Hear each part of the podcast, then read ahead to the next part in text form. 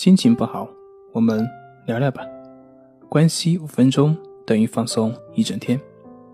大家好，我是心理咨询师杨辉，欢迎关注我们的微信公众账号“重塑心灵心理康复中心”，也可以添加微信 “s u 零二一二三四五六七八九”，了解焦虑的解决办法。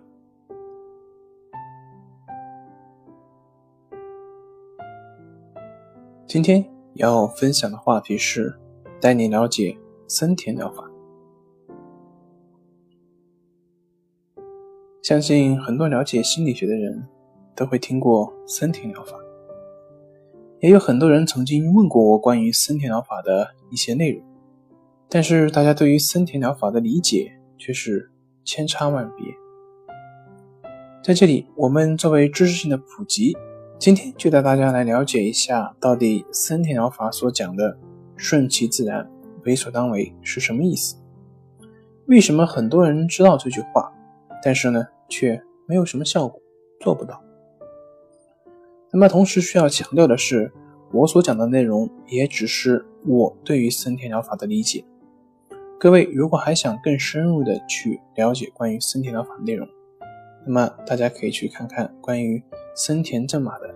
一些信息或者是书，那么我想会有更好的见解。嗯，在开始之前呢，我们先看一看森田正马对于神经症症状的来源，它的定义。森田认为，神经症患者原本没有任何心理问题，只是因为他存在所谓的疑病素质。所谓的疑病素质呢，就是指。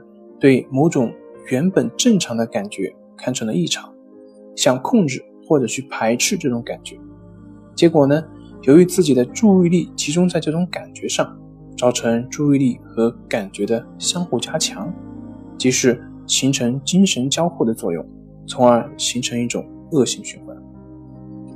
这就是生田正麻所解释的神经症形成这些症状的主要原因。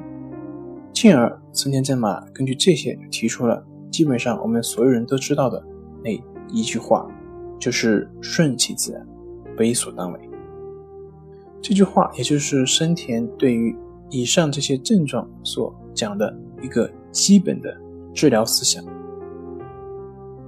森田正马曾经说过：“人如何才能服从自然呢？那么就是放弃徒劳的人为。”想依靠人为的办法来支配自己的情感，就如同要使鸡毛上天、河水逆流，不仅不能实现，反而会徒增烦恼。那么这些呢，都是人力所不能及，但是你要强为之，所以就会痛苦难受。然而呢，怎么叫自然呢？自然就是夏热冬冷，这就是自然，这就是自然的规律。想要夏不热，冬不冷，那么这就是逆天而行，是人为。所以按照自然规律，服从它，忍受它，就是顺应自然。这就是生田正马所说的顺其自然。简单来讲呢，就是认清客观事物的发展规律，包括我们自身存在的感觉、情感等等，它们都是有它们的一定规律的，是不以人的意志所转移。所以。只有我们的主观思想符合这些客观事物的规律，那么才能跳出我们的思维矛盾。那么，什么叫做为所当为呢？简单来讲呢，就是去做你本来应该做的事情。那么这样呢，一方面我们会把自己的注意力的重心是由我们的内心世界而转移到外部世界，使得我们的关注点不再是这些症状上。另外一个就是。